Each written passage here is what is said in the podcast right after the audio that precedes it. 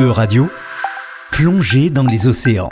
Sakina Ayata. Cette semaine, nous avons le plaisir de retrouver Sakina Dorothée Ayata, maîtresse de conférences en écologie marine à Sorbonne Université, qui revient parmi nous pour la deuxième saison avec sa chronique Plongée dans les océans. Bonjour Sakina. Bonjour Laurence. Alors Sakina, pour cette nouvelle saison, vous proposez aux auditrices et auditeurs de radio de poser leurs questions. Aujourd'hui, Mathilde, qui habite Crozon dans le Finistère, s'interroge sur les échouages de rorcal commun dans son département.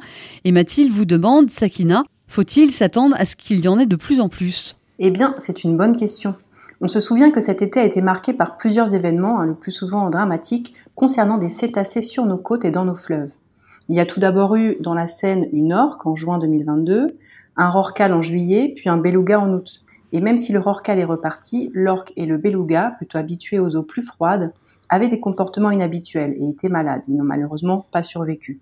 Et maintenant, en septembre, ce sont deux rorcals communs qui viennent de s'échouer à quelques jours d'intervalle sur les côtes finistériennes. Alors que sait-on de ces deux animaux échoués? Eh bien, le premier animal a été retrouvé le vendredi 2 septembre dans le sud de l'île de Saint, au large du Finistère une équipe du parc naturel marin d'Iroise, une aire marine protégée située au large du Finistère et qui englobe l'île de Saint, a pu déterminer qu'il s'agissait d'un adulte mâle de plus de 19 mètres de long, pesant plus de 25 tonnes. L'origine de son décès demeure inconnue, mais le rorcal était extrêmement amaigri et en mauvaise condition physique. La préfecture a indiqué que la carcasse de l'animal avait été équipée d'une balise GPS afin de pouvoir la retrouver si jamais elle était déplacée par la marée, puisque des grandes marées étaient attendues. Et le second euh, rorcal le second rorcal s'est lui échoué la semaine suivante. Il a été retrouvé le samedi 10 septembre 2022 sur la plage de Kermabec à Tréguenec, en baie d'Audierne, soit à une quarantaine de kilomètres au sud de l'île de Saint.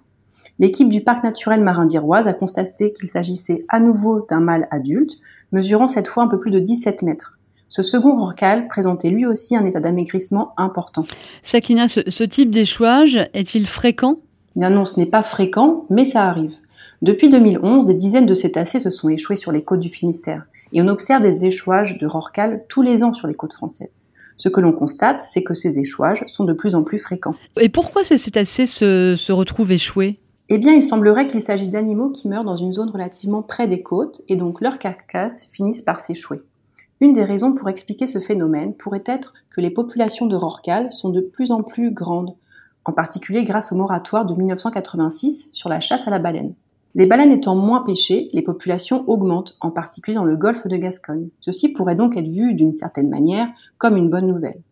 Une autre raison pourrait être que ces animaux meurent à cause de collisions avec des bateaux. En l'occurrence, les deux rorcales retrouvés dans le Finistère présentaient un état d'amaigrissement avancé. Ce sont donc des animaux qui ne s'alimentaient pas correctement, soit parce qu'ils n'ont pas trouvé de nourriture, soit parce qu'ils sont malades. Les analyses qui seront menées sur ces carcasses pourront donc nous en apprendre plus. Alors Sakina, on parle aussi d'autres facteurs hein, qui pourraient être responsables de ces échouages ou de la présence euh, de, cétacés dans la Seine, comme la pollution, la pêche intensive, la pollution sonore, le, déplacement euh, du nord euh, magnétique qui pourrait perturber leur orientation, ou encore les travaux pour construire des parcs d'éoliennes en, en pleine mer, c'est ça? Oui, en effet. Tous ces facteurs sont susceptibles de perturber le comportement des cétacés, voire de causer leur mort. Mais nos connaissances actuelles ne permettent pas d'attribuer ces échouages ou ces événements à une cause particulière, surtout qu'on ne peut pas faire de généralité à partir d'un petit nombre d'observations. Ces échouages ou encore euh, la présence de, de, cétacés dans des zones inhabituelles sont donc suivis de, de près par les scientifiques? Oui, en effet. Il existe en France le réseau national échouage, ou RNE. C'est le principal outil de suivi des échouages de mammifères marins. Il a été créé en 1972 et regroupe plus d'une centaine d'organismes et environ 500 correspondants. Il est piloté par l'Observatoire Pélagis, un laboratoire affilié au CNRS et à l'Université de La Rochelle. Et chaque année depuis 1992, le RNE publie un rapport sur les échouages observés sur les 5000 km de côte française dans l'année qui vient de passer. Dans son dernier rapport sur les échouages de mammifères marins sur le littoral français, le RNE a recensé en France métropolitaine 2410 échouages de mammifères marins dont 1965 cétacés de 13 espèces différentes. Ces échouages ont été principalement observés en Bretagne et en Gironde et étaient principalement dus à une mortalité record en hiver à cause de captures par des engins de pêche, en particulier pour le dauphin commun, le marsouin commun et le grand dauphin. Pour le rorcal commun, la cause de la mortalité la plus fréquente était liée à une pathologie, ce qui pourrait être le cas pour les deux rorquals retrouvés dans le Finistère.